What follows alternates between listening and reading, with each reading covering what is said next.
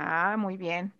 No, pues muy buenas noches, una vez más saludando a toda la audiencia. Esta es noche de podcast con Paulo Yadira, Yadira, Paulo, y hoy con Christopher Medina. Y bueno, hoy vamos a tener un temazo, nutrición, mitos de la nutrición, ¿qué tal? Para que todos los que se están conectando empiecen a escribirnos ahí todos sus mitos, todo lo que ustedes mm, quisieran platicar, preguntar, este, aquí los dos expertos.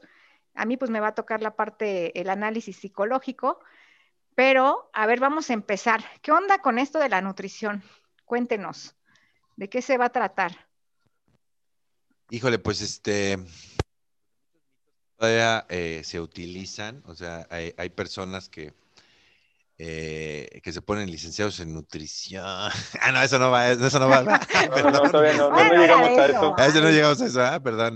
Pues muchos mitos que siguen utilizando, este, eh, la, la, definición de qué es realmente, qué es una dieta, qué es un plan este, alimenticio, qué es un régimen alimenticio, y bueno, muchísimos mitos que todavía, este, eh, hay personas que lo siguen utilizando, ¿no? Y, y personas que lo divulgan como una verdad este, absoluta, ¿no?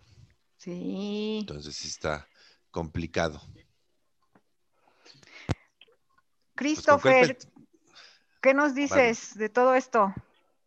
Nada, nada, pues de entrada, buenas noches, gente. Este, aquí, gracias por la invitación. Y después, quiero aclarar un tema aquí, quiero aclarar un punto antes de, de que empiecen a disparar en redes sociales.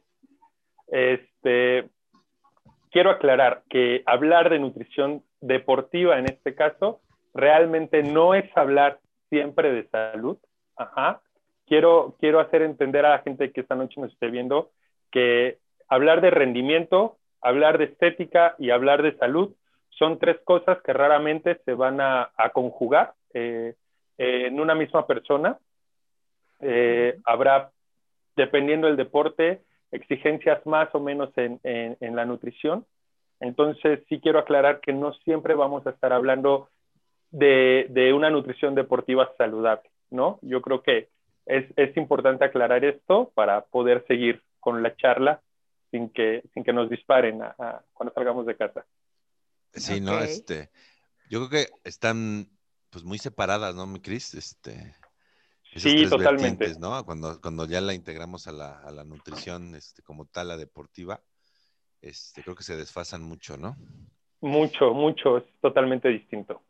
Y también yo creo que hablar del tema del cómo se crea el hábito, ahí este, qué pasa, este, si es tan conveniente iniciando, este, eh, ahora sí que inicias en, en, en, la parte deportiva, luego, luego meterte en un, en un régimen alimenticio, este, cómo se crea el, el, el, hábito aquí en esa parte psicológica, ya dirá, este, y cómo te afecta también cuando no llegas a los resultados, ¿no? También esa, esa, ¿y por qué no Claro, ¿no? Porque, porque emocionalmente te, te, da en la torre, ¿no? No, no ver resultados, no ver cambio, pero es que hay un paralelismo tremendo con, con lo que queremos hacer y realmente hacemos, ¿no? Eh, dime, dime. Sí, dime. No, es complicado, ¿no? Meterte realmente en un plan alimenticio, ¿no? Es, realmente es complicado, ¿no? Estás entrando a un mundo totalmente nuevo, eres, eres un virgen entrando a un baño público en donde hay puros hombres y todos se te quedan viendo, esto es horrible, ¿sí? Entonces, vamos, vamos a entender, ¿no? ¿Qué es lo que pasa cuando, cuando la gente llega conmigo? Perdón, perdón, me comporto. Este me, acordé de una SW que, que, está por Condesa. no, bueno. ¿Qué, ¿Qué, pasa? Cuando la gente llega conmigo por primera vez, eh, los invito por ahí, me voy a hacer un, comercial, chicos, perdón.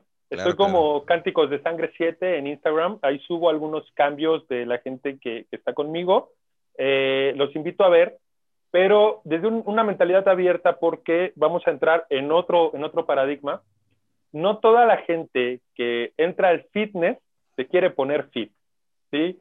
Hay mucha gente que lo único que quiere es regresar a su peso, volver a hacer talla 5 o talla 3 y, y verse, verse bien, que no le interesa un cuerpo de competencia, que no le interesa subirse a una tarima, que no le interesa ganar una carrera, que simplemente busca sentirse bien y que irónicamente creo que eso podría embonar más con la definición fitness moderna, ¿no? Claro. Entonces, bueno, partimos desde ahí. No siempre lo que, lo que hago es enfocarme a un atleta de alto rendimiento. Eh, manejo mucha población general, sedentario de alto rendimiento, y también manejo mucha gente con enfermedades, que esa es otra parte interesante, pero bueno. Me preguntas de la adherencia. Eh, el 90% de la población falla cuando intentamos iniciar un régimen alimenticio. Partimos. Diferencias entre un plan de alimentación, un régimen y una dieta. Y esto es bien interesante que, que quede apuntado, porque una dieta, chicos, es todo lo que se llevan a la boca, todo lo que comen, ¿sí? Es correcto. Incluyendo al Sí. novio si, si Mm, De hay hecho, está, proteínas de por medio. perdón, de hecho, está definido como una dieta es un conjunto de alimentos. ¿No? Sí. Esa es la definición. ¿no? Entonces, todos estamos en dieta. las 24 horas, ¿no? Correctísimo, ¿no? Entonces, eh, una dieta, una dieta, pues es lo que haces generalmente. Un plan de alimentación, bueno, sí, eh, ya hay una planificación de por medio, ya hicimos una estructura de la distribución de micro y macronutrientes, ya sabemos un promedio calórico al que tenemos que estar llegando, ya hay una planificación detrás de lo que estás comiendo, ¿no? Si hay alguna enfermedad de por medio, no sé, celíacos, por ejemplo, que tienen una eh, reacción adversa al gluten, eh, pues sabes qué tipos de alimentos son reactivos, que tienes que controlar. Y un régimen, un régimen, pues realmente ya hablamos de algo muy estricto, de Claro. algo que no puedes romper, de algo que sabes que incluso si no tienes hambre, tienes que comer, porque hay una meta detrás, hay un objetivo con la comida. Y desafortunadamente incluso también podemos llegar a hacer una mala relación con los alimentos, pero hay una meta de por medio, ¿no? Hay que cumplirlo. Claro. Ok, entonces podemos hacer como un pequeño resumen para que vayamos dándole como formita, ¿no? A esto. Entonces, vamos a ver, primero, todos nosotros hacemos dieta, o sea, la diferencia entre una dieta y un régimen, ¿no?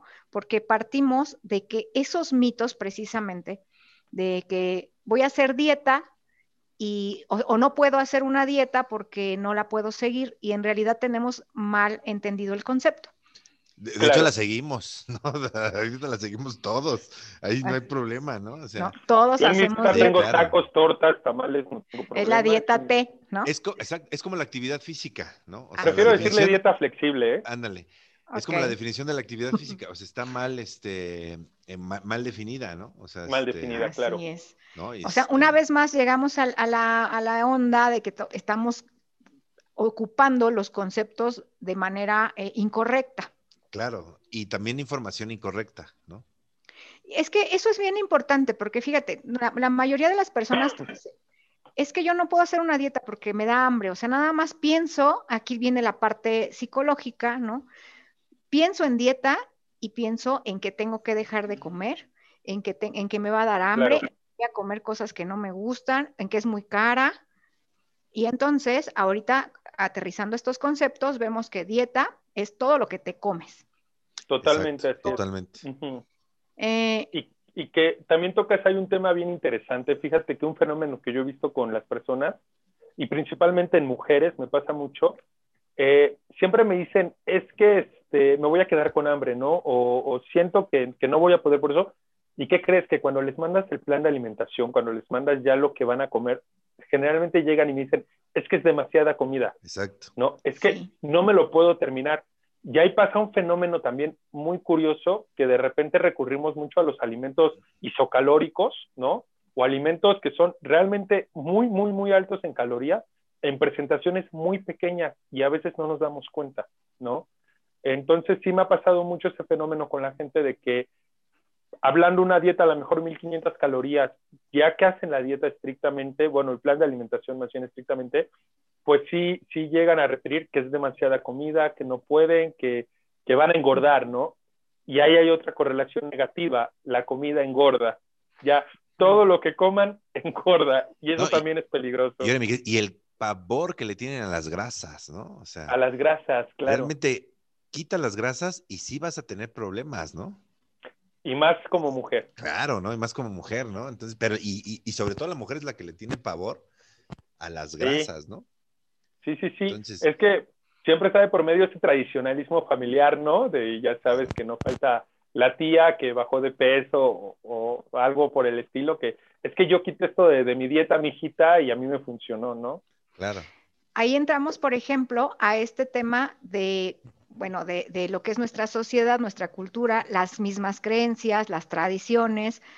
Eh, yo platicaba hace algún ratito con algunos pacientes que, que, que, aparte estos mismos estereotipos de belleza y estas mismas creencias van cambiando con el tiempo. Cuando yo era muy jovencita, o sea, hace poquito, este, decían que los niños gorditos o la gente gordita era la gente bonita. Y era sana. La gente saludable, bebés, claro. Los bebés claro. gorditos, cachetones, eran saludables, eran los bonitos, ¿no? Si estabas flaquito, hasta había un, un- un refrán que decía, más vale gordito que dé risa que flaco que dé lástima. Pues acuérdate del niño Gerber. Así es. Por supuesto, No. claro. Ahora cambió. Sí. Ahora ya sabemos que la obesidad pues es un problema y que no es, no es eh, lo mismo gordito que saludable. Pero Claro. entonces ahora hay una preocupación más importante por ser delgado, porque aparte el, el mismo estereotipo de belleza de la mujer es muy delgadita. Sí. ¿no? O sea, cambió De también hecho- medias exuberantonas y ahora ya son bien flaquitas. Esa- ex- extremadamente flacas. delgadas, ¿no? Este. No sé si recordarán, hace unos tres años en Argentina hubo prohibiciones incluso, este, porque las tiendas llegaron a un extremo de solo vender talla cero, talla 3, me parece, y es que las chicas ya estaban vomitando en masa para tratar de alcanzar justamente, como dices, ese estereotipo de belleza en las tiendas y poder Sí. comprar ropa, ¿no? ¿Qué tal la, la, este, a todo lo que da, ¿no? La, ahí se me fue la, la anorexia, ¿no? A todo lo que da, ¿no? Ah, sí, Sí. esa es otra, otra cuestión. Voy a hacer un, un rápido, un comercial porque voy a leerlo un poquito de lo que nos están preguntando nuestros, Sí. eh, los que nos están haciendo el favor de escucharnos. Un saludo para Necronomac, eh, el licenciado en acondicionamiento físico César Castillo, Grover Carrera, hola, ¿cómo están? Y nos pregunta Grover, ¿qué hay con el ayuno intermitente, que es una nueva tendencia, pero que a la perspectiva y nutrición, qué tan malo o bueno es? A ver, vamos a empezar por ahí. ¿Qué onda? Con el- Gracias, Grover. Vamos a ver. Este, Grover, ¿qué tal? Buenas noches. Este, bien, buena pregunta. Fíjate que sí, exactamente está muy de moda. Eh, justamente eh, ahí tengo un, un- uno de mis entrenos que sufre de, de Addison. Es una enfermedad en la cual no genera suficiente cortisol y puede llegar a ser muy peligrosa, ojo. Y hoy por hoy está probando con el ayuno intermitente. Este, está controlado, obviamente. Este, ya ha tenido muy buenos resultados. ¿Qué pasa con el ayuno intermitente? No es que esté de moda, ¿eh? es que siempre se ha hablado. Lo que pasa es que hoy ya, ya se le están poniendo nombres nuevos, ¿no? Hace 20, 10 años, si tú quieres, atrás en la nutrición, hablar del término autofagia era así Exacto. como algo... No, no, no Peligrosísimo, puede, ¿no? ¿eh? Peligrosísimo la autofagia. Y hoy, hoy en día se sabe que la autofagia como tal eh, está previniendo muchas enfermedades, principalmente a nivel cerebral. Eh, y estamos viendo que las auto- la autofagia, el, el, eh, para los que no, no manejan el concepto, pues sería como comerse a uno mismo, la autofagia. Ujú. Eh, es un, un cierto canibalismo, digámoslo así, pero eh, de cierta forma también es un reset a las células eh, muertas o a las células enfermas en el cuerpo. Entonces, este proceso autofágico ha demostrado eh, cierta tendencia hacia la salud y van a seguir escuchando más de la dieta este, intermitente, real, Mm. perdón, sí, del, del ayuno intermitente, ha tenido unos resultados muy positivos en, en muchas enfermedades. Entonces, créanme que se va a seguir poniendo muy de moda. A quienes, y esto es otra parte interesante, cualquier plan de alimentación, cualquier moda nutricional es para cualquier mundo, para cualquier persona, no. No, no, no. ¿A quién, ¿A quién yo le recomendaría una dieta intermitente? Personas, por ejemplo, con resistencia a la insulina. Sí, exacto. ¿sí? Una persona con resistencia a la insulina se ha demostrado que la sensibilidad insulínica va a mejorar, ¿sí? Va a haber una mejor respuesta y hay registros de personas que incluso han bajado la dosificación de medicamentos, como la metformina, por ejemplo, y han tenido muy buenos resultados con, con el ayuno intermitente. También recuerden, chicos, que si lo quieren intentar está muy bien, pero tengan cuidado con los protocolos. Hay muchos protocolos eh, de eh, ayunos este, de 12 por 12, 16 por 8. Hay ah, muchos protocolos. Eh, no se puede así como decir, ah, hoy no como y ya. No, hay que, hay que saber cómo llevarlo. En, en, lo personal, cuando yo lo llego a recomendar con alguna persona, empiezo a programar pequeños ayunos una vez por semana. Esto es un pequeño consejito. Eh, a lo mejor la primera semana agarro los miércoles y ayuno ocho horas. Y todo el mes, los miércoles voy a ayunar ocho horas, ocho horas, ocho horas. El siguiente mes descanso. Al siguiente, a lo mejor ya intento con un ayuno de 12 horas, un 12 por 12. Al siguiente descanso, al siguiente mes programo un ayuno de 16 horas, ¿sí? Y el cometido o el objeto, el objetivo sería llegar a un ayuno máximo de 48 horas. 48 horas sería lo seguro todavía para manejar un proceso de autofagia. Posterior a las 48 horas, tres días, ya podría ser un poco peligroso y no recomiendo que se haga sin supervisión de, por lo menos eh, un familiar. Si hay personal médico, pues mucho mejor. Pero ya tres días de ayuno, ahí sí va a haber ya algunas repercusiones, va a haber mareos, náuseas, va a haber una repercusión a la hidratación, va a haber varios fenómenos que hay que tomar en cuenta. Es que si no, Cris, perdón. Ay, no, adelante, Paulo. Este, sí hablar de tres días de ayuno, este, ya pudiéramos hablar de este, ay, se me fue ahorita el, el, catabolismo. El catabolismo, ¿no? Este, claro, sí. Otra cosa, que también... dime, dime, Ajá, dime. Bueno, comentar a la este gente, porque luego muchas veces nos han vendido este, que la biología del cuerpo humano, que la fisiología del cuerpo humano, pues es perfecta, ¿no?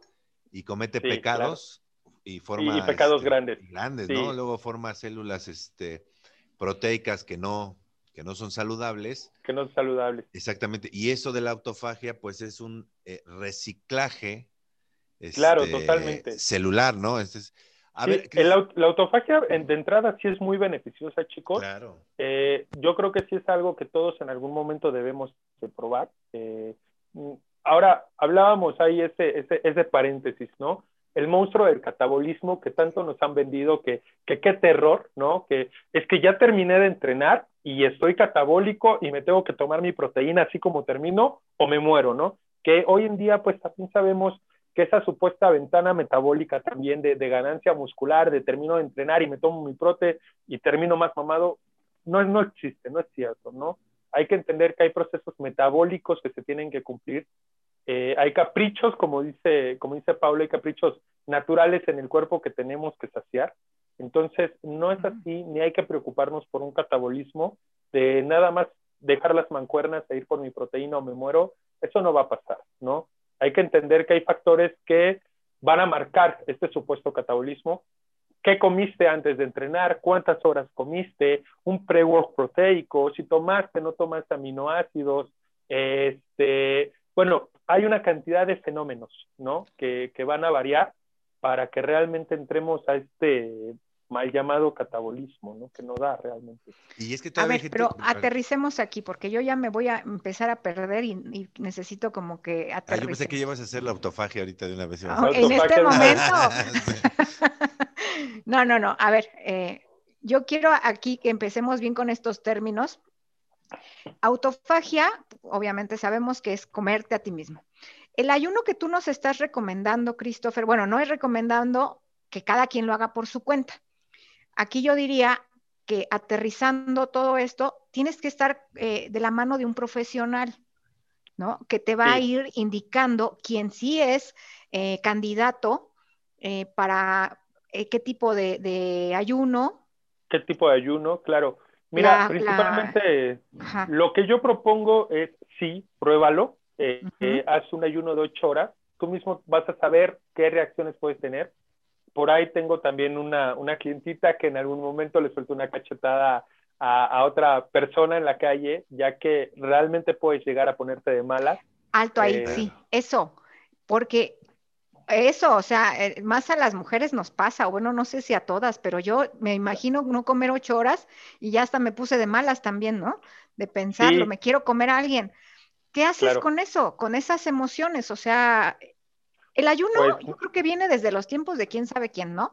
Eh, Claro. Pues es que Cristo, sí- siete sí, días exacto, al... al- desde- es, es bíblico ¿no? el ayuno. Exacto, O sea, el ayuno es bíblico. el ayuno, sí, ¿no? exactamente. Nada más que él aguantó veintitantos días, ¿no? ¿no? No me acuerdo. ¿no? Sí, la Ay, Semana. Santa.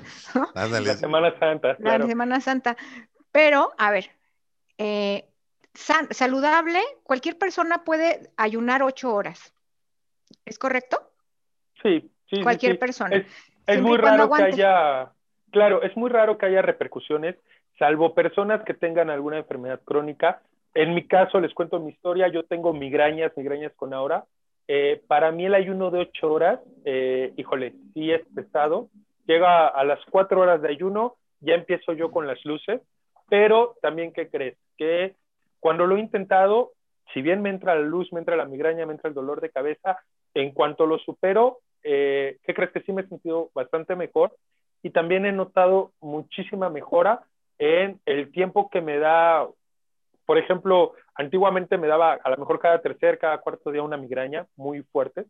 Hoy me llega a dar una migraña cada tres meses, cada cuatro meses, y ya no son la intensidad que tenía, que tenía antes, ¿no? Entonces, yo personalmente, desde mi historia, y por eso les digo que es importante que también puedan llegar a probar pequeños ayunos para saber emocionalmente cómo se van a sentir. Eso también por- es importante. De veras, Claro, por ejemplo, ahorita con el ayuno, le estás dando la torre a un mito, ¿no? Que es mito, no sé de dónde salió, de estar comiendo cada tres horas, este, primero para el catabolismo, que ya hablamos que, que eso no va, ¿no? que, que no va. Pero sí. nos vendían, y todavía por ahí sigo escuchando que lo dicen, que es para acelerar el metabolismo, o sea, estar comiendo Claro, cada tres, cuatro el- horas. Y eso es totalmente... El nutricionista clínico principalmente lo sigue promoviendo eso de, Claro. de come cada tres horas y está bien, pues eh, así se enseña en la carrera, pues no puedo decir que esté mal, pero sí voy a decir que está mal, perdón, no me aguanté las ganas. Este, Sí, sí. Uy, ahorita todo- todos mis amigos los Nutris, de- perdónenme, yo No, no fui, ya ¿eh? Fue sé. Christopher. Ya no se me van a matar. sustentables de eso. ya sé, me van a matar, me van a matar, este, pero es que exacto, no hay ni un solo estudio, incluso hay un estudio que hicieron donde este, daban la comida a las personas, les dieron, me parece, dos, dos comidas al día, mientras que las otras personas este, comían cada tres horas, eh, y al final, pues es que el metabolismo ni qué pollas en vinagre no se alteró absolutamente nada, Pero no pasó fue nada. lo mismo, no Ajá, pasó sí. nada. Sí, Porque sí, sí. eh, aquí el control se da en lo siguiente. A mí no me importa si comes una, dos, tres veces al día, siempre y cuando cumplas, cumplas el marco calórico que yo te estoy Claro. pidiendo. ¿Sí? Ahora, ojo, Ok. voy a hacer un pequeño paréntesis antes de que terminen de matarme en redes sociales. Esto no es aplicable para todos, ¿sí? Hay deportistas, hablando de rendimiento, y vuelvo al inicio, que hay deportistas sí tienen que estar este, recobrando eh, el sustrato energético perdido, que sí va a ser bien importante el preentreno, el intraentreno, eh, el, el postentreno, y hablando de nutrición deportiva, ¿no? Eh, hay veces que sí se va a romper esta regla, pero hablando en población general, es que realmente eso de estar con tus toppers y estar comiendo cada tres horas, yo creo que es hasta incómodo. Y por cierto, saludos, Leo, si me estás viendo, tú que comes en clase, luego veo los Oigan, aderezos alto, pasando. Alto y mi- ahí. ¿Y mi back bull? Mi backwood, Ay, ¿qué pasó? Oigan, a ver, espérense, do- ya, hay, ya me sal- surgieron dos cosas. Una, ¿qué hago con el hambre? ¿Qué hago? ¿A dónde la echo? O sea, Es si me da hambre, fácil. ¿qué hago? Espérame, Tú una. empiezas, ajá. Y luego, otro mito, que te dicen que si por lapsos muy eh, largos de tiempo no comes, pues te llega la gastritis y te llega toda esta, esta cuestión intestinal que también sabemos qué pasa ahí. es que ve- volvemos a los procesos digestivos, ¿no? A ver, tú tienes en un promedio dividiendo, vamos a suponer, una dieta de 1500 calorías. Vas a hacer tres comidas, vamos a ser aristocráticos, vas a dividir tres comidas de 500 calorías. ujú. Eh, 500 calorías, de acuerdo, a lo mejor en tres horas ya digeriste 500 calorías, te va a dar apetito. Pero si en lugar de comerte 500 calorías te comes 750, el proceso de digestión va a ser un poquito más lento, lo que va a hacer que probablemente pues no te dé hambre a las 2, a lo mejor te da hambre a las 3 o 4, ¿no? Y pues ya puedes hacer tu segunda comida del día, lo que pues ya te va, te va a dejar hasta las 8 o 9 de la noche, saciada, tranquila, por los procesos digestivos, los movimientos peristálticos. Ahora, también tenemos que ver que ya entrando a un régimen o a un plan alimenticio, va a haber muchos alimentos que inhiban la sensación de apetito, ¿no? Eh, ahí están las avenas, por ejemplo, que aumentan mucho el bolo digestivo, que dan sensación de saciedad, tarda mucho en digerirse, ¿no? Eh, las dietas proteicas altas en proteína también han dado muy buenos resultados al momento de la saciedad, de sentirte satisfecho. Sí, claro. Entonces, creo que también va a depender de qué comidas estés utilizando en tu plan de alimentación eh, para tapar estos huecos. Y ahora también entramos en otra parte bien interesante que dejamos botada atrás, la adherencia al plan. También tenemos que entender que nosotros vamos a llevar una reeducación alimenticia, ¿sí? Entonces, en el momento en que tú sabes que vas a entrar con un plan ya, ya más estricto, pues vas a hacer ciertos sacrificios y cambiar los horarios de alimentación, pues podría ser uno de esos. Tal vez una semanita sí te tardes en acoplarte, pero posteriormente el estómago se reeduca. Ahora, sobre la gastritis, sí llega a pasar, ojo, cuando ya tenemos un reloj biológico bien marcado que cada tres, cada tres, sí, sí te puede llegar a, dar hambre. Ahí, este, lo que yo hago ya, si la persona está muy acostumbrada a hacer cinco comidas al día, este, dos de las comidas tiendo a mandar una colación pequeña, ¿no?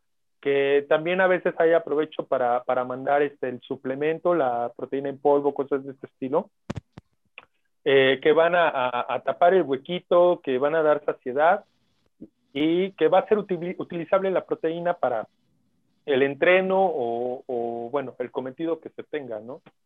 Ok, a ver, entonces, vamos a, le voy a leer un poquito de lo que nos están eh, platicando. Bueno, Tanque Ruiz nos dice, pero no por ser delgada o flaca no significa que esté sana. Claro, eso lo veíamos en los estereotipos, ¿verdad? Claro. Eh, el licenciado César Castillo dice diferencias simples, gordito activo, gordito inactivo, flaquito activo, flaquito inactivo. Muy bien. Y también nos dice, ¿qué haces con el hambre? Disciplínate. Simple. Si estás fuera de física, eh, es por falta de autodisciplina. Híjole, me va a sacar la psicóloga que traigo dentro. Estás despertando al monstruo, licenciado. ¿Por qué? ¿Por qué digo esto? Porque eh, la, sabemos que hay dos, tipos, o, bueno, ¿cómo decirlo? Una cosa es un atleta, una persona que realmente eh, ya sabe lo que es la disciplina, ya tiene un objetivo eh, pues muy firme, muy marcado, ¿no? Y el grueso de la población que no siempre tienen esa adherencia, como estaba diciendo Christopher. ¿Por qué cuesta trabajo la adherencia? Precisamente porque hay una falta de disciplina. Porque no a todo el mundo puede disciplinarse de manera tan sencilla. Sí, sí, comparto la idea, sin embargo te voy a decir una cosa, bendito mundo fitness, ya voy con los otros para echármelos encima de una vez. Hoy todos los que hacen fitness son deportistas de alto rendimiento. Ah, era justo lo que... Ahí.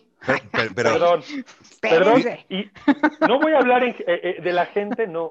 Voy a hablar del concepto de fitness que ustedes lo tocaron la, la sesión pasada. Sí. sí, sí, Pero este, es que hoy en día esa es la idea que te venden, ¿no? Y, y te dicen, es que el fitness es eh, la clase grupal este, te va a mejorar esto, te va a mejorar, sí, te mejora de acuerdo, tiene sus beneficios, no digo que no, pero ya te la venden como si fueras un deportista de elite, explota, y, como psicóloga lo sabes, el sentido de pertenencia, porque ya formas parte de un grupo, ya te venden su línea de suplementos, ya te venden su marca, ya te puedes volver entrenador de clases fitness con ellos, pues es un negocio redondo, perdón. Ay, por supuesto ya me metí a la prostitución del fitness. Pero también, está muy cabrón. También, mi Cris, este, los competidores de culturismo se manejan como, atletas de alto deportistas elite. Eh, y vamos a entender, perdón chicos, me vuelvo a echar otra gama ahí encima. El culturismo sigue sin ser un deporte, discúlpenme, yo los quiero mucho, eh, pero sigue sin ser un deporte. No puedo considerarlos deportistas de alto rendimiento si no practican un deporte de entrada. Perdón, perdón a todos, pero... No, y aquí vamos a hacer algunas aclaraciones. Sí, ya, ya. Estoy seguro que saliendo de mi casa voy a encontrar a cinco cabrones bien mamados esperándome, ¿no? no, ni vas a poder salir de tu casa, te van a aumentar huevos ahorita. Sí, sí, sí. sí. Mira, eh, yo creo que, como dice el licenciado, estamos para escucharnos todos, sí es cierto. Porque ahorita estamos eh, tocando temas así bien, bien, bien álgidos, ¿no?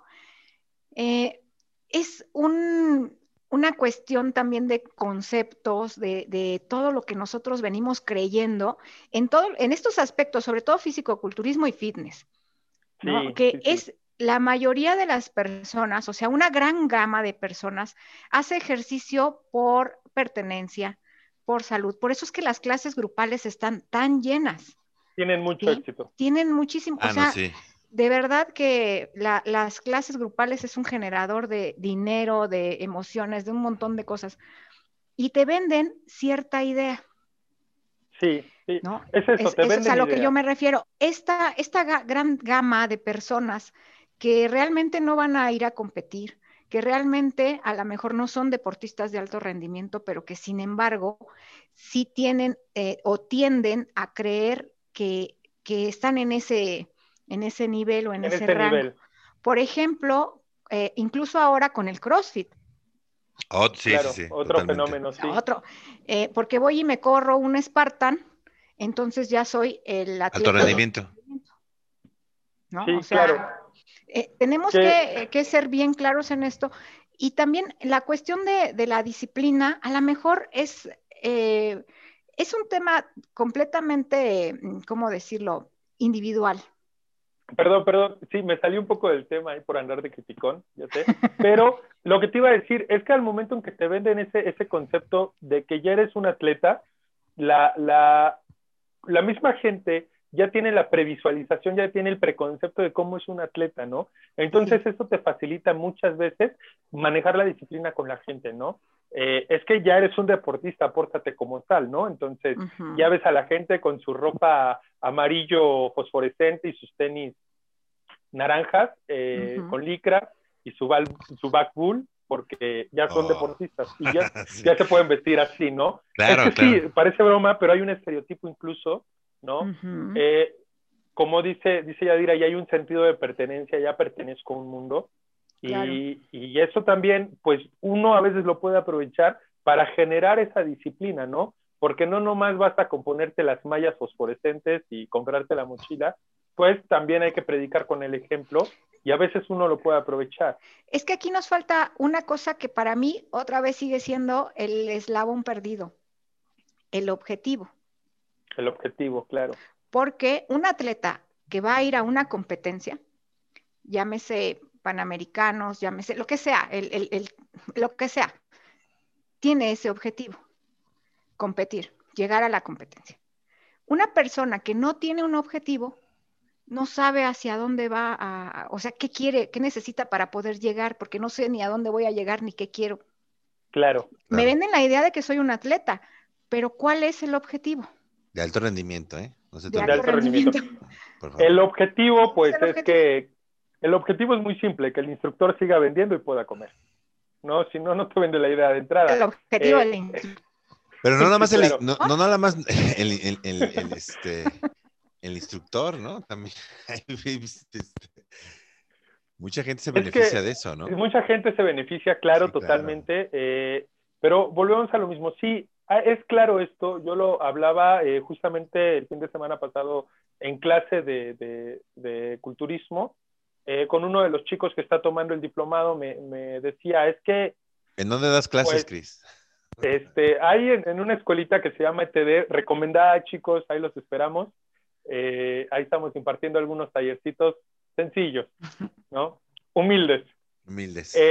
pero me comentaba este, este alumno que dice, bueno, es que yo llego y pues mi entrenador me pone a hacer esto, me pone a hacer aquello y ya. Y como dice Yadira, y el objetivo, en algún momento tu entrenador agarraste y le preguntaste a la persona, eh, ¿qué pasó? Creo que, se nos fue Yadira, ¿no?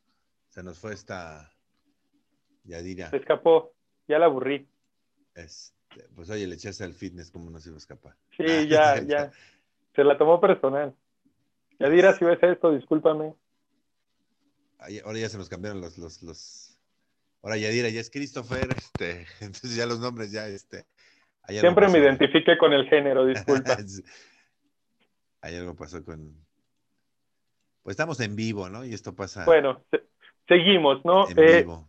Me comentaba que realmente, pues, eh, su entrenador nunca le preguntó un objetivo, oye, ¿hacia dónde vas? ¿Qué quieres? ¿Qué buscas? ¿Qué necesitas? El entrenador realmente lo que hizo fue jugar a Dios y decir, a ver, te ves flaco, te voy a inflar, vete a hacer esto y vas a comer aquello. Pero es lo que hablaba Yadira, realmente no hay un objetivo detrás de lo que el entrenador le está poniendo a, este muchacho, ¿no?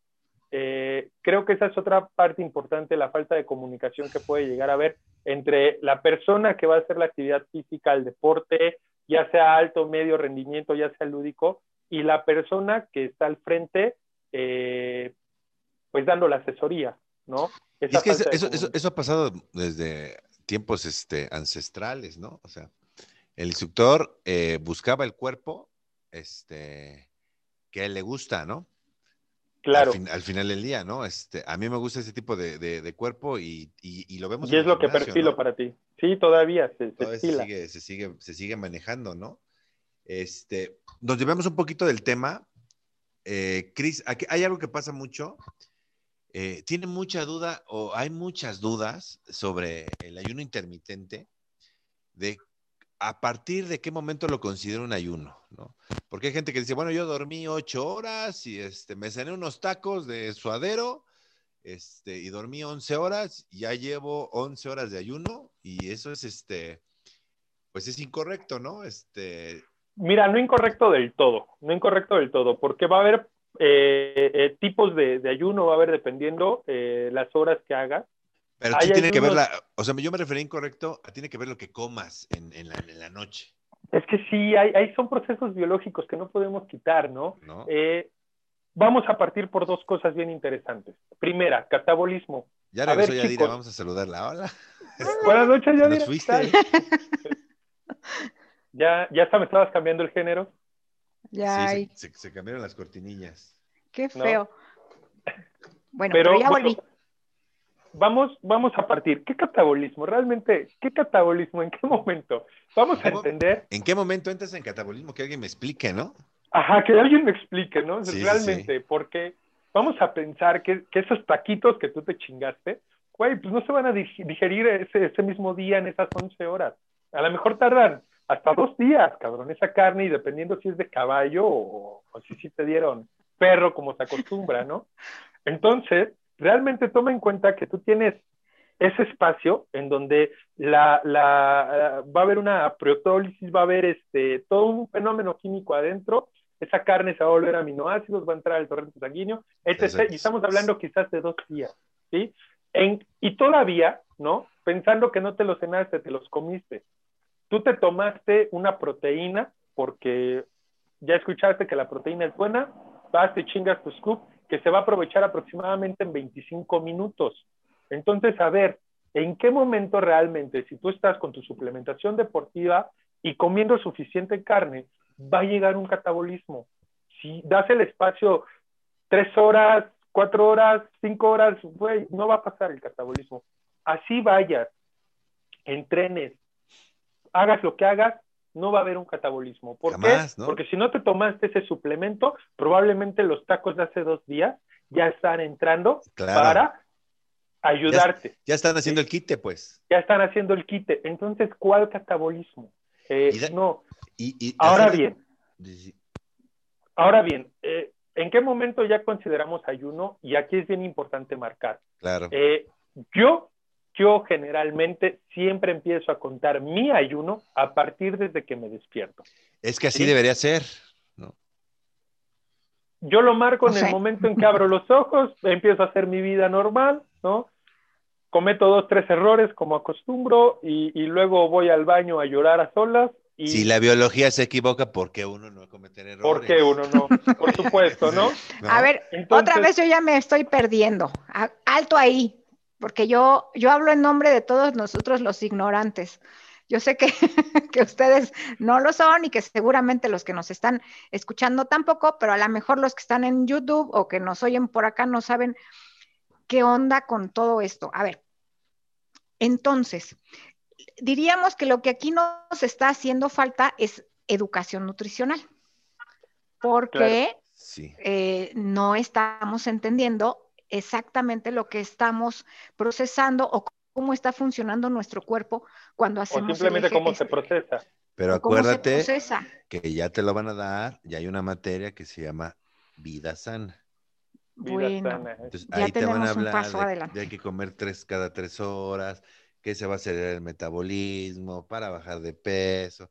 Entonces ahí te van a hablar de muchas falencias. Sí. Es que, es que hablar de nutrición es tan extenso que tendríamos que empezar por, porque muchas personas, eh, el grueso, o sea, yo, yo estoy a favor de todas las personas ignorantes como yo que vamos al gimnasio y que nos dicen, eh, no tomes agua cuando haces ejercicio, que nos dicen, no cenes porque este... ¿eh? ¿No? Así nos decían. Esa, esa gente que dice que el plátano no es carbohidrato, ¿no? Que ya no cenes y, con eso vas a bajar de peso. Este, o que también te dicen, eh, no comas ya pan ni tortilla y ya vas a bajar de peso. Porque esas son las cosas que la mayoría sabe o conoce y transmite milenariamente. Eh, a los demás. Ahora, aquí empezamos porque todos los entrenadores no tienen esa educación. Y es que, bueno, vamos, vámonos a entender lo siguiente. Yo creo que el problema realmente eh, no es que haya como tal una falta de educación nutricional. Más bien lo que falta es un criterio nutricional. Vamos a entender dos palabras preciosas, hermosas, que, que me siguieron durante toda la carrera, ¿no? Individualidad y especificidad que en el deporte sabemos que entre más específico seas con tu atleta, mejores resultados vas a tener. Bueno, al final con la nutrición debería ser así, especificidad e individualidad. Eh, que yo coma, sí, no quiere decir que tú tengas que comer igual. Y aquí viene un problema porque no podemos establecer un estándar correcto acerca de la nutrición del mexicano. Realmente el problema con la nutrición que yo le veo hoy por hoy es que hay miles de ideas, miles de autores y todos son autores muy buenos y todos defienden posturas válidas, pero al final no nos podemos establecer con uno y decir yo voy a seguir esta corriente, ¿sí? ¿Por qué? Porque lo que yo considero correcto el día de hoy, el día de mañana va a venir alguien más y me va a decir, a ver, esto no es, porque biológicamente pasa este fenómeno, este, este y este, que ahí tenemos toda una tendencia deportiva que se ha estado dando en estos años del mTOR y el AMPK y que todos hablan de ello, pero nadie sabe ni qué chingado está pasando. Vamos a ser honestos, o sea, ni entienden el mTOR, ¿no? Ni han entendido, ni, han entendido que lo tienen que frenar, ¿no? Y lo siguen promoviendo. No activo todo el día, ¿no? Y lo siguen promoviendo, ¿no? Entonces, bueno, ¿para qué? Pero al final, al final son criterios. Otro tema, ¿no? Sí, claro. al final son criterios. Es como yo le digo a mucha gente, ¿no? O sea, gente me dice, es que fui a tomar y el investigador este, dijo esto, esto y esto. Y le digo, fíjate cómo, luego muchos que vienen aquí a dar ponencias internacionales este, son mañosos, ¿no? Son mañosos. Presentan el estudio en inglés y vamos a ser honestos, ¿cuánto de este, de, de este, de, de nuestro gremio habla inglés? Claro. ¿Y quién va a entender el, el, y te, aquí te está diciendo, y viene en inglés, ¿no? Hay veces que te venden un curso que viene el internacional. ¿Quién realmente entendió lo que, lo que estaba diciendo, no? Mira, eh, nada más lo último, y te presentan una verdad absoluta cuando le digo, ningún estudio científico es una verdad absoluta. Verdad absoluta. Porque hay que ver con quién lo hicieron, con qué población, y de entrada, ¿no? No hay seres humanos perfectos, ¿no? Sí, claro. Hay que ver con quién lo hicieron y, y, luego a veces, y hay muchos entrenadores que se quedan, es que lo dijo fulanito de Abraham y esto es lo que es, ¿no? Saludos, doctor, a la Argentina. Este, sí, sí, sí pasa. Pero no te podías quedar con las ganas, ¿no? No, no, la verdad no.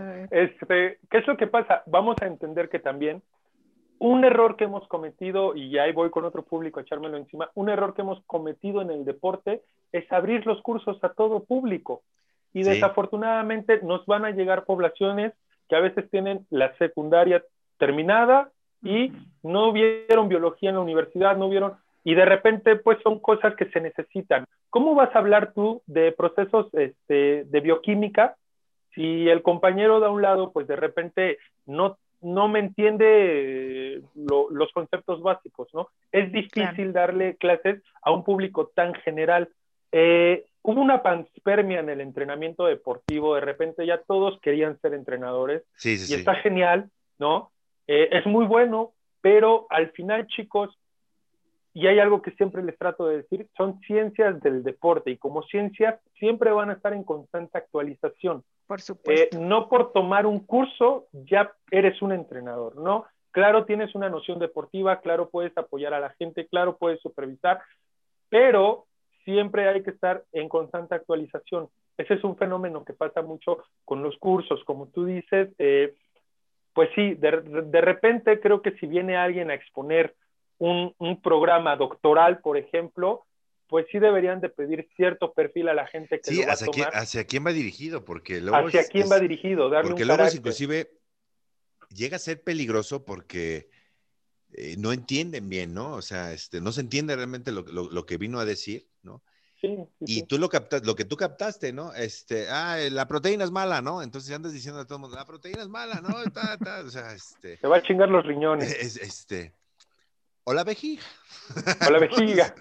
Este, Híjole, qué, qué difícil, porque pues todo esto está eh, dado también a raíz de, cómo estamos prostituyendo la información, ¿no? Claro. O sea, me vale gorro quién vaya a tomar eh, el diplomado o quién vaya a tomar el, el, curso.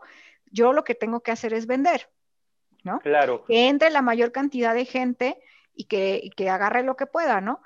Y así te están vendiendo la nutrición. O sea, así te están vendiendo la nutrición. mismo. Mira, te venden la nutrición. pasa en todos lados. O sea, yo creo que en, toda en todo esto que, que, tiene que ver con el deporte, con la salud, sobre todo en esta parte, yo, yo veo la, el mismo fenómeno. Por ejemplo, eh, la diferencia entre un entrenador que estudia una licenciatura en entrenamiento, en acondicionamiento, y un entrenador empírico pero que también se dice entrenador y que también tiene las mismas funciones o que cree tener las mismas funciones, pero sin el mismo conocimiento, ¿no? Claro. Eh, pasa en la, en la nutrición. ¿Cuántas personas toman solamente un cursito y entonces ya se avientan a dar este, pues toda la, los regímenes, a llevar a las personas a, a este, pues a, hacer la, misma labor que tendría que hacer una persona que estudia por muchos años nutrición. Pero pasa en todos ámbitos y también es al revés, ¿no? Y pasa en la psicología también. También, por supuesto, o sea, ¿no? Una persona estudia seis años la licenciatura en psicología y alguien toma un coaching de dos meses y entonces ya quiere hacer las mismas funciones que el psicólogo. Eh, eh, es exacto. Es, que hay, hay, mucha gente, hay culpables, ¿no? Que te han vendido. O sea, a mí me ha tocado este, ver gente que eh, que te vende el, el, el, y es que yo sé más que el licenciado. Está bien, o sea, a lo mejor sí te has especializado, ¿no? O sea, eso está, está bien, eh, la, la, parte educativa, está bien, está perfecto que se certifique, ¿no? Pero luego, ¿quién te está dando los cursos? O sea, ah, también, o sea, a la gente, digo, digo, exíjanle algo, ¿no? Pídanle este, el, el documento ¿no? o no, algo, ¿no? O sea, porque ah, yo conozco gente ponente que no te pone de dónde sacó la información, ¿no? Claro. Pero vamos a, el, riesgo es bueno, ya, vamos a regresarnos a los mitos de la nutrición, porque siempre nos vamos a la capacitación, siempre traemos ese tema sensible ahí abro, y siempre nos... abro temas. abro, Mitos de la nutrición. ya tocamos el primero, que no es que tú comas cada tres horas, vas a acelerar el metabolismo. No, no, no, no sirve de nada. El otro que tocamos fue el que comes cada tres horas, este, no va a inhibir que entres en catabolismo, o sea, eso es... No va a llegar un catabolismo, no, no, pasa nada. Entonces no eh, pasa absolutamente nada. Sí. Quédense sin comer tres, cuatro días, ahí hablamos ah, de catabolismo y me dicen qué sienten. Ahora, Déjenlo en los comentarios, chicos, por favor, ahí. Y bueno, la, más, la comida que me sirve, que me como hoy, ¿me sirve para hoy o me sirve para mañana? Para mañana y quizás para el siguiente día. No, no la vas a absorber inmediatamente y por eso es que utilizamos la proteína en polvo, porque la proteína tiene unos 25 minutos de absorción y, ya está disponible, chicos. Entonces, por favor, no, no caigan en ese cuento de que nada más terminar de, de, entrenar tengo que ir por mi proteína, no pasa, no, no es necesaria. Y justamente tampoco de satanizar, exactamente. La proteína, porque finalmente sí, sí es, este, es, buena. Otra de las cosas, a mí, a mí, perdóname, pero me sigue quedando a deber. Yo sí siento hambre y yo no puedo, aunque yo sea muy disciplinada, y créanme que soy muy disciplinada en muchas cosas, si tengo hambre tengo que comer, me empiezo a poner de malas y me quiero comer a alguien y quiero decirle de groserías a quien sea, y entonces tengo que comer. Yo no sé si solo me pasa a mí. O, le pasa. o a lo mejor es una cuestión psicológica o es bioquímica o algo pasa pasa y algo, cosas interesantes. Este, Paul le dio el clavo en una de ellas. Eh, ¿Te falta grasita? Sí, podría ser que tu, dieta sea muy baja en grasa. Este, Hay que analizar eso. Vamos a tocar un poco de la nutrición en mujeres, chicos. Eh, ¿Qué pasa? Principalmente en mujeres, yo siempre recomiendo una dieta que sea 40% proteína, 40% grasa y 20% carbohidratos. Sí, sí. Eh, las mujeres por ahí, sí, no puedes quitar las grasas hacia los carbos. Eh, aquí vamos a la grasa. A la grasa generalmente, ¿no? Y vamos a tocar otro tema también bien interesante ahorita con el carbohidrato, si realmente se necesita o no para, por ejemplo, ganar masa muscular. Ya voy a echarme otros encima. Ya, ya, ya. Ya me volví cliente de la gente, perdón. Eh, vamos a entender, ¿por qué recomiendo esto? Eh, de entrada, prácticamente todo el eje hipotalámico de la mujer depende de grasas. Todas las, hormonas que, que produce son este, lipo, eh, lipotrópicas, ¿no? Funcionan a través de grasas. Y vaya, es que la mujer, pues es un mar de hormonas. Entonces, no comer suficiente grasa, pues sí nos va a traer muchos problemas a nivel hormonal, ¿sí? Eh, y se va a ver reflejado en todo, todo el periodo. Eh, también vamos a entender que a veces se pasa cuando hablamos de ciclo menstrual. El ciclo menstrual no son nada más esos tres, cinco, siete días en donde presentas un flujo. No, el ciclo menstrual son tus 30 días. ¿sí? Completo, completo. Todo completo. Sí, sí, sí, claro. Vas a pasar por diferentes etapas, diferentes fases hormonales, folicular, lútea, etc. etc. Entonces, eh, pues obviamente si estamos hablando de que es una persona, bueno, en este caso una mujer más bien, que presenta irregularidades, que presenta dolores menstruales, eh, sangrados muy abundantes, muy poco abundantes, pues todo podría referido también al eje hipotalámico y el eje hipotalámico está también referido a la dieta que estás haciendo, ¿no? Y, tenemos que entender que todo va de la mano. y ahí entra una vez más la individualidad. Eh, totalmente. Totalmente. O sea, incluso en las mujeres, todas somos distintas en la cuestión este, hormonal. ¿no? Bueno, la mujer, cosa tan maravillosa que imagínate que mi tesis yo la hice enfocada en mujeres, porque hay que hacer una investigación para eso. Porque... Hiciste muy bien. ojo también con las grasas. cerrar la puerta ahorita, ¿eh? En los hombres, porque también la hormona esteroidea oh, trabaja. claro, claro. el colesterol es el primer anabólico del cuerpo, el primer chochito, ¿no? la testosterona en el hombre necesita grasa. Entonces, eso de soy hombre, soy bien fit y no consumo grasas. O sea, hay gente que a, sus entrenos nada más les pone, y ojo, y es una tontería decir, no estoy consumiendo grasas. O sea, hasta el más corte magro tiene grasa. Tiene un 5% si tú quieres, pero hay grasa. Relación entonces entre testosterona y consumo de grasas alta, muy alta. Testosterona y grasa buena. Bien, consume grasas, no le tengas miedo. Un hombre un 20%, 25%. ¿Y si no consume grasas y baja la testosterona? Bueno, pues pobre de su esposa. Sí. ¿No? Sí, por eso ves a tanta gente que no sonríe. Infeliz. Se va a cambiar el nombre. ¿No? Ya estoy, ya, estoy escuchando, ya estoy escuchando a algunos colegas ahí del culturismo. Eso a mí no me pasa y no como grasas. Eh, Sí, mi mm. hermano, pero tu testosterona viene de un frasco, no cuenta.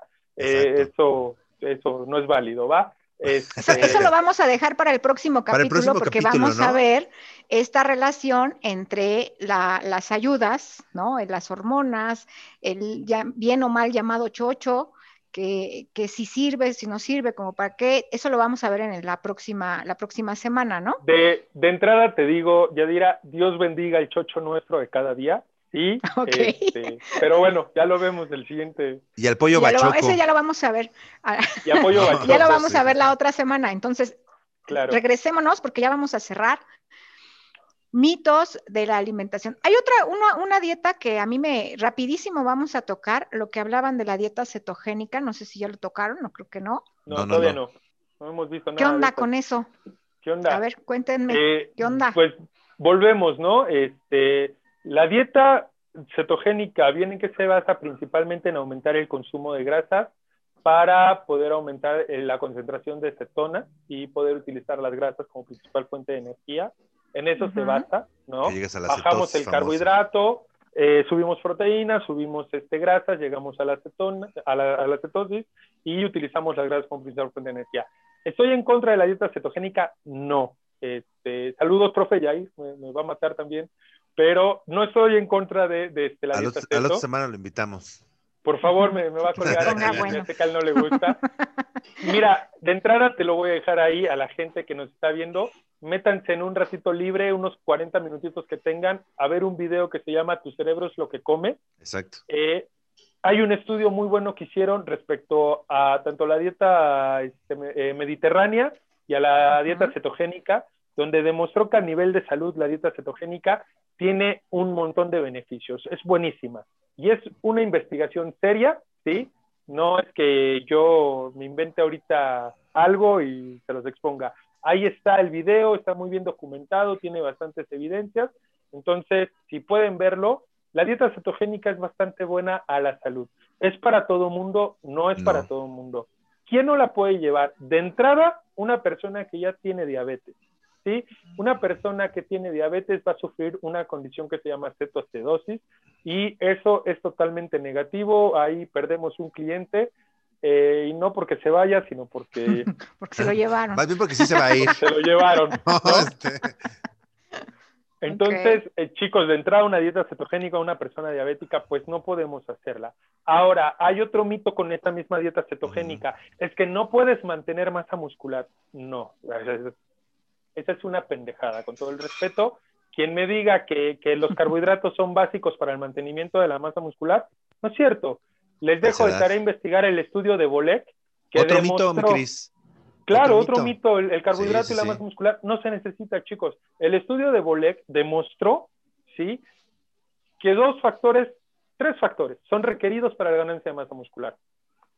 Eh, tener un buen balance calórico, ¿sí? Eh, un balance positivo, tener una dieta este, hipercalórica, ¿sí? Calorías sustentables para la ganancia de la masa. Segundo, suficiente proteína en la dieta. Y tercero, contracción muscular. ¿sí? Si quitamos las calorías, proteína y contracción muscular mantienen perfecta la calidad muscular. Ahora, si hablamos del volumen, bueno, ah, ahí van a es diferente. Ahí, si hablamos del volumen muscular, ¿sí? Hay un concepto que deben también de contextualizar que es la falsa hipertrofia. Cuando tú consumes mucho carbohidrato, el glucógeno va a aumentar, el glucógeno va a ocupar espacio en el músculo, te vas a ver enorme, claro pero a la primera diarrea, olvídate, ahí se te fue la ganancia. Adiós. O sea, sí. te vas a ver voluminoso. Te vas a ver voluminoso, pero realmente no es que estés ganando más volumen muscular, por eso es el concepto de falsa hipertrofia. Realmente hoy por hoy el estudio de, Bol de lo que nos demuestra es que solo necesitas suficiente proteína y contracción muscular para ganar masa muscular, ¿sí? Eh, obviamente, pues sí, no te vas a ver tan inflado como tú quieres, pues no. el carbohidrato te va a dar esa apariencia grande, pero probablemente no te dé una apariencia rocosa, una apariencia dura, al contrario, te veas grande y aguado, ¿no? Y ah, ahora, eh, acuoso, ¿no? Acuoso. inundado, inundado. Inundado. Este, Entonces, pues vamos a entender que el carbohidrato tampoco juega un papel tan importante a la hora de ganar masa muscular o, algo por el estilo, ¿no? Y ahí está el estudio de Bolek, lo pueden buscar. Este, de hecho, se los podemos dejar en la página, ¿no? En la este, página. Claro, claro. Ajá, los, los videitos para que nos vayan siguiendo. Bueno, pues yo creo que vamos a aterrizar rápidamente eh, conclusiones, ¿no? Porque ya son las 10 de la noche. Entonces, conclusiones. Eh, haznos rapidísimo como un resumen. Dieta cetogénica, buena, no para todos. Para los que tienen diabetes, no. Nada más de, de la cetogénica, pues que hagan este, que provoquen la autofagia para que se llegue un poquito más rápido a la cetosis, ¿no? A la cetosis. Claro. Eh, hay algún paréntesis eh, entre lo que no se debe hacer. Chicos, también vamos a entender. Si a mí me llega ahorita alguien y me dice es que quiero el abdomen rayado para irme a la playa, yo le pongo dieta cetogénica. Pero también no se la voy a dejar por más a lo mejor de cinco o seis meses, ¿no? Vamos a entrar con dos factores aquí que son serios que, que me quiero aclarar. El primero, si tú haces una dieta cetogénica por más de seis meses, va a llegar un punto en donde no vas a poder tener una concentración suficiente de cetonas en sangre por la cantidad de grasa que estás comiendo. No va a ser sostenible. claro, no va a ser sostenible. Tarde o temprano vas a tener que aumentar más las grasas para seguir en cetosis y eso te va a afectar porque vas a tener que quitar algunas fibras, algunos carbohidratos de la dieta, te va a causar estreñimiento, te va a causar ciertos problemas este, intestinales, sí. Entonces yo por más de seis meses personalmente no la recomiendo. Esa es una. Y la segunda, aquí sí nos vamos con un poquito ya de bioquímica. Cuando llevamos la dieta de, una dieta cetogénica estricta, digamos, por más de, seis meses, también el GLUT4, que es el que se encarga de metabolizar correctamente los carbohidratos, se va a ver inhibido. Y ahí sí, cuando tú quieras regresar a una dieta pues más normalita con un poco de carbohidrato, ya no vas a poder, vas a tener muchos problemas, ¿no? Por la inhibición en el GLUT4. Entonces, esos son dos detalles que hay que tomar muy bien en cuenta con la dieta cetogénica. Es una buena dieta, muy saludable, no apta para todo público, hay que tenerlo en cuenta y traten en lo personal de no, este, no alargarla. Para todos los deportistas tampoco, quizás en CrossFit yo lo pensaría dos veces antes de poner una dieta cetogénica. Eh, eh, en media alta duración también quizás lo pensaría un fondista, quizás no sería mi primera opción una dieta cetogénica, pero fuera de ahí, pues en el culturismo, incluso culturismo natural, aclaro, culturismo natural, la dieta cetogénica podría ser Muy beneficiosa, una, ¿eh? buena opción. Ajá. También hay, Cris, el, castigo que, que, generas a, la ingesta calórica, en esa dieta luego se ve muy bajo. Muy bajo, claro. Buenos beneficios. Ojo, eh, tomen en cuenta que cuando hacen ese tipo de dieta, tomen en cuenta el rebote, ¿no? A eso, eso Porque ese tipo de dietas, cuando te haces dietas así, donde te, te, aplicas en lo que se te está diciendo, no te genera hábitos, a veces alimenticios, ¿no? ¿Cuánto tiempo puedes permanecer con esa disciplina? Entonces, ¿de qué te sirve? y pasa, o sea, bajas 10, y subes 15. Y subes 15, sí, Entonces, tengan nada más cuidado con ese detalle, ¿no? De que ese tipo de dietas castiga la parte este, calórica, te da muchos beneficios, este, muchos beneficios, ¿no? Este, eh, pero también te puede llevar a esa parte del rebote porque no te genera buenos hábitos alimenticios, ¿no? Y ahí entro yo. Exacto pero ya se acabó. Claro, está necesaria. Vamos a darle cinco minutos más, ¿no? Dale. No, es que, ¿saben qué? Yo sí he visto personas eh, que no se dedican al deporte por completo, que no, no tienen esa, esa, ese objetivo, esa disciplina que se genera de ser una, una persona que practica usualmente deporte, que, que, realiza este tipo de dietas eh, cetogénicas, sobre todo las he visto, y después el rebote es mucho mayor. Entonces, ¿cómo queda esa persona emocionalmente? Emocionalmente. Porque tú, tuvo que hacer muchos sacrificios en su comida, porque como mujeres, yo te digo, tú lo has dicho muy bien, la hormona nos domina a veces, lo cual a veces no podemos controlar esta, esta cuestión, hambre, enojo, etcétera, etcétera, etcétera. Y entonces haces todo el sacrificio que puedes y después terminas peor. Terminas peor. Porque rebotaste. Es que vamos a entender que también hay muchos factores endocrinos este, endocrino hormonal, eh, perdón, endocrino, este, se me olvidó el término correcto, perdón. Bueno, a, nivel endocrino va a haber muchos cambios, también muchos factores que tenemos que, controlar. Eh, eh, yo manejo mucha gente con obesidad, ya obesidad tipo 1, principalmente tipo 2, que traen 25, 30 kilos de, de, sobrepeso y el cometido pues es llevarlas de regreso a su meta. Y hablando de la adherencia, chicos, uno, uno de los factores que yo más recomiendo este, es el ciclado calórico. Hay muchos métodos de ciclar las calorías. ¿Qué es lo que pasa? Eh, muchas veces fracasamos. ¿Por qué? Porque traemos una dieta de 3.000 calorías y de repente le queremos bajar a 1.500 de golpe. Jamás, no se puede un consejo, chicos, vayan bajando 200 eh? calorías por semana. De a poquito, eh, sí. De a poquito, vayan volviendo la dieta normocalórica poco a poco, paso a paso. 200 calorías a la semana, no las van a notar, le van a dar tiempo al estómago de acostumbrarse y poco a poco vayan disminuyendo las calorías. Por favor, no lo hagan de golpe. Ese es otra de, las, de los factores por los cuales no va a haber adherencia a un plan nutricional, a un plan de alimentación. Nunca vas a generar el, famoso hábito, ¿no? Tampoco nunca no, vas a generar. No, no, no, jamás, no, porque realmente te dio el resultado, bajaste y se acabó. Es que también tenemos una cuestión. Eh, tenemos una cuestión tenemos como, como cultura, como costumbre, confundir la saciedad eh, o sea, terminar de comer cuando ya, ya me sacié, o sea, ya estoy, a decir, ya me llené. Aquí comemos hasta llenarnos, ¿eh? Comemos a llenarnos y no comemos a saciarnos. Claro. Eh, fíjate que yo estoy dando una clase en una universidad eh, muy reconocida, que se llama Psicobiología de la Conducta. Ah, yo pensé que ibas a decir la, la universidad. No, otra. La, la, materia se llama Psicobiología de la Conducta, donde nosotros eh, realmente a veces nos, comportamos dominados por esta cantidad de hormonas y neurotransmisores que nos dominan. O sea, realmente hay un cambio conductual en esta cuestión hormonal y la cuestión hormonal también depende muchísimo de la nutrición.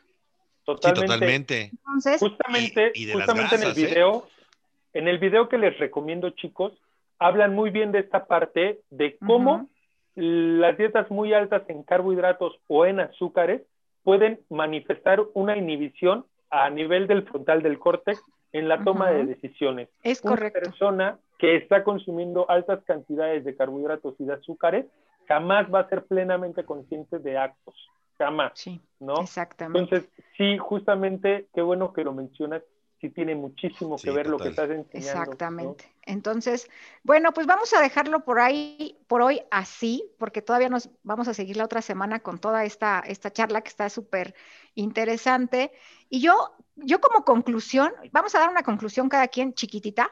Claro. Yo voy a empezar. La mía sería consulta con un profesional, por favor, por el amor de Dios no te avientes a hacer un ayuno, no te avientes a hacer una dieta cetogénica que hayas visto ahí en el, en el YouTube, en el Instagram, porque tú eres una persona diferente a cualquiera, ¿no? Tienes, necesitas de un profesional para que te lleve de la manita y no vayas a tener este, este tipo de cambios ni conductuales, ni biológicos, ni se nos vayan a enfermar o se nos, de ningún tipo. Un profesional siempre es pues, pero un profesional donde le pidas credenciales, como dice Pablo, ¿no? Donde le digas, a ver dónde estudiaste, por lo menos tu cédula profesional o algo, ¿no? Algo por ahí que, te haga saber que pues sí es un profesional. yo, me titulé en la Universidad de Santocho, entonces, este, muy buena, por cierto, recomendada. ok. Entonces, conclusión, Paulo. Individualizar, ¿no? Totalmente. O sea, el régimen se tiene que, o, el régimen eh, o el plan alimenticio se tiene que individualizar no puede estar haciendo lo que hace el vecino, o lo que hace él, o el que me dijo, es que mira, se rayó, o sea, ve su biotipo, ve muchas cosas. Realmente no es tan complicado este, bajar porcentaje de grasa, ¿sale? Eh, no es tan complicado bajar de peso, ¿sale? Y aplicarte buenos hábitos, o sea, crear buenos hábitos, este, tanto este, eh, deportivamente, este, analiza qué, cuál es tu día más intenso, qué día entrenas más fuerte, este, o sea, individualiza, ¿no? Yo este, cerraría con eso y sí ir con un profesional, ¿no? Este, que tenga también, este, que te lo demuestre lo que ha hecho, que te demuestre su trabajo, ¿no? Y cómo lo está haciendo, ¿no? Ok, muchas gracias. Christopher, conclusiones. Pues nada, chicos, más que nada, cinco puntos, tal vez menos. El primero, no me importa qué dietas hagas, si no hay un déficit calórico, no va a ir para ningún lado. Quiten calorías o no van a bajar de peso. Eh, segunda, aquí, estudios clínicos, chicos, esto es bien importante, esténse monitoreando constantemente y no hagan los estudios de gabinete, gasten un poco en ustedes, eh, valen más que 150 pesos de un estudio de gabinete. Eh, perfil hormonal, perfil tiroideo, etc, etc, por favor, inviertan en ustedes de su salud. Esto les puede dar un panorama de hacia dónde van con el plan de alimentación y cuáles son sus requerimientos, ¿no? Eh, voy a, voy a, ya para terminar, echarme el plato también aquí de enemiga Yadira. Yo sí les recomiendo que hagan un poquito de, de repente un ayuno, cosas así, porque la experimentación es parte del aprendizaje, es parte de saber cómo van a reaccionar y al final es experiencia, ¿no? Habrá gente que se sienta bien, habrá gente que se sienta mal, eh, habrá gente que pare en el hospital, saludos para ella, pero este, pero en general, pues no, no tengan tanto miedo, chavos. Eh, la nutrición de hoy en día no es más que un punto de vista, depende de quien tengan enfrente hablándoles del tema, les va a dar un poquito de lo que ellos creen ellos consideran, de lo que yo considero, ¿no? Entonces, pues escuchen todas las voces alrededor y formen un criterio propio. Eso va a ser muy interesante. Y pues nada, de, antemano, gracias por la invitación, chicos, y, pues me la no, pasé al muy contrario, bien yo voy a terminar de mandar los últimos saludos. Muchas, hola Doris J. Núñez. Ah, hola, hola. También al, buen César, al buen César Castillo me mandó Al querido Tanque Ruiz, Grover Carrera, que dice que se debe de llevar una evaluación integral. Claro, la primera parte, como nos acaba de decir el licenciado Christopher, evalúate, ¿no? O sea, no, no podemos saber hacia dónde vamos si no sabemos por dónde empezamos, ¿no? Y yo, no estoy en contra del ayuno, simplemente a mí, este, nada más de pensarlo me resulta un poco difícil, pero sí pruébenlo, ¿no? Y ya si van a parar. O sea, si quieres hacer un, déficit calórico, pues haz un ayuno. Y como decíamos, el ayuno es este milenario, ¿no? O sea, es, la, cosa más eh, vieja que existe para, para limpiarte, ¿no? Hay, hay nada más un detalle, Pau tiene toda la razón, hagan un ayuno, pero no, no recuperen las calorías que perdieron durante el ayuno, porque de repente dice, bueno, ya quité mi ayuno, ahora sí voy por mis taquitos, pero no, no, no. Lo que no comiste no lo recuperas, chavos, eso también hay que aclararlo, a veces sí me pasa. Sí, perdón, pero ahí a veces sí pasa, no lo recuperan, chavos, lo que se perdió, se perdió. Ah, súper, qué, qué, bueno saberlo. Y bueno, eh, saludos a Grover Carrera, Beto F. Ramírez, muchas gracias por estar aquí aguantándonos de principio a fin. Y bueno, pues esto es lo padre, es lo rico de esta charla, porque tenemos puntos de vista distintos. Claro. Y eso es lo interesante. Escuchen todas las, las voces y como dice el licenciado Christopher, tomen su propio criterio, ¿no? Finalmente, hagan lo que cada quien crea que está correcto, que así es como lo venimos haciendo. Y pues muchísimas gracias. Pues muchas gracias a todos, ya nos vamos. Este, Christopher, me recordaste a otro rollo cuando dijiste los cinco puntos. Los cinco puntos. Te faltó Rudy nada más. me faltó Rudy, no lo tengo aquí a la mano, pero la siguiente improviso algo, no te preocupes. Pues muchas pues, gracias. Muchísimas gracias, Christopher. Nos vemos la próxima semana, donde también vas a estar porque ya nos gustó el debate. Y ahora vamos a invitar a otro que todavía se nos ponga más al brinco. Y total que si terminan de odiarnos todos, pues ni modo, ¿no? Nos vemos en YouTube, nos vemos en Spotify, nos vemos en Instagram también, ¿verdad? y en Periscope en Twitter. Y en Periscope de Twitter. Adiós. Adiósito. Buenas noches. Bye.